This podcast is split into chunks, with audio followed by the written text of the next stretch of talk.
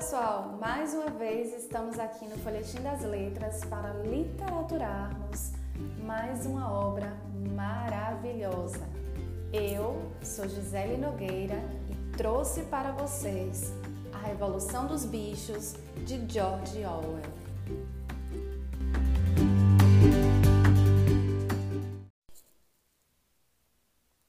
Então, gente, antes da gente começar propriamente na obra, é importante conhecermos um pouco sobre o escritor. Eric Arthur Blair, também conhecido como George Orwell, foi um escritor, jornalista ensaísta inglês. E sua obra é marcada pela perspicácia, pela inteligência e, sobretudo, pela crítica às injustiças sociais fazendo intensa, uma intensa oposição ao totalitarismo e demonstrando uma hostilidade ao stalinismo pela experiência do socialismo soviético, regime o qual o Orwell denunciou em seu romance A Revolução dos Bichos, que é o que eu vou apresentar para vocês. Isso fica claro no prefácio escrito pelo autor para a edição ucraniana em março de 1947. Observem o seguinte trecho: Tornei-me pró-socialista, mas por desgosto com o modo como a parcela mais pobre dos trabalhadores industriais era oprimida e abandonada do que por qualquer admiração teórica a uma sociedade planejada. Na verdade, o autor denunciava as mazelas sociais Podemos até considerá-lo, a sua literatura, como uma literatura engajada, uma literatura preocupada em trazer essa denúncia para o texto, de forma irônica é, e muitas vezes metafórica. Afinal de contas, ele intitula a Revolução dos Bichos como um conto de fadas. Mas durante a leitura podemos perceber várias situações que estão relacionadas com o contexto social é, vivido pelo autor. Esta obra, embora seja é, do século passado, né, mas ela é completamente atual se considerarmos o contexto que nós estamos vivendo. É, nesse prefácio, né, escrito por, pelo autor, no prefácio de 1945, ele ainda traz o seguinte: neste país, no caso a Inglaterra, a covardia intelectual é o pior inimigo que o escritor ou jornalista tem de encarar, e esse fato não me parece receber a discussão que merece.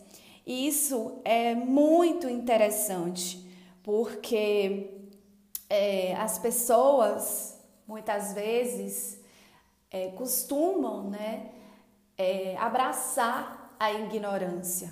Né? Quantas pessoas, quantos é, indivíduos nós conhecemos né, que abraçam a ignorância e que deixam né, de ler, de estudar e acabam absorvendo é, ideias né, de outras pessoas sem ao menos considerar se aquilo realmente faz sentido, tem um fundo de verdade, se é verídico ou não. Tá aí as fake news para demonstrar que a ignorância é algo realmente perigoso, tá? Ele ainda traz o seguinte: em qualquer época, uma ortodoxia, um corpo de ideias que presume-se todas as pessoas de juízo correto aceitarão sem questionamento.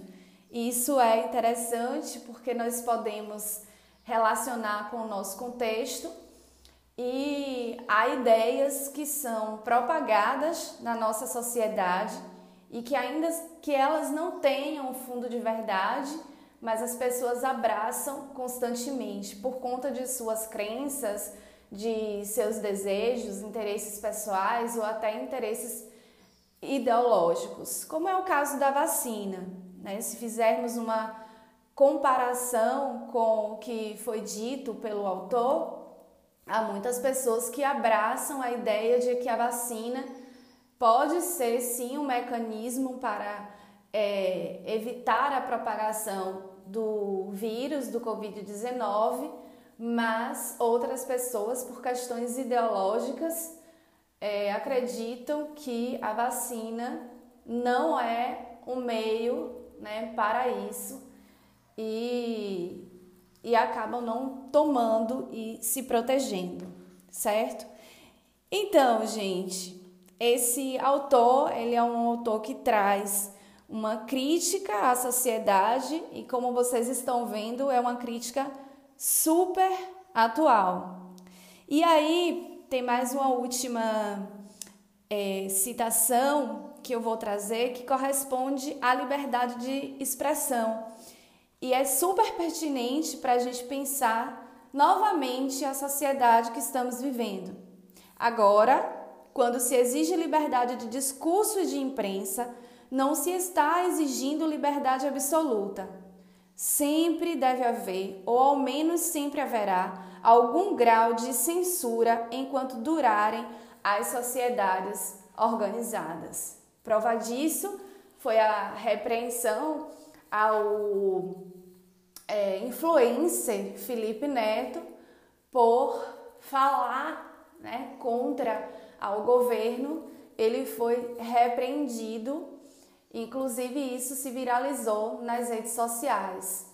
Então, ainda que se fale em liberdade de expressão, nas sociedades que são organizadas, que são é, politicamente organizadas, há um certo grau de limite para se falar, para se dizer, né? Ainda que isso vá de encontro com a liberdade de expressão, tá?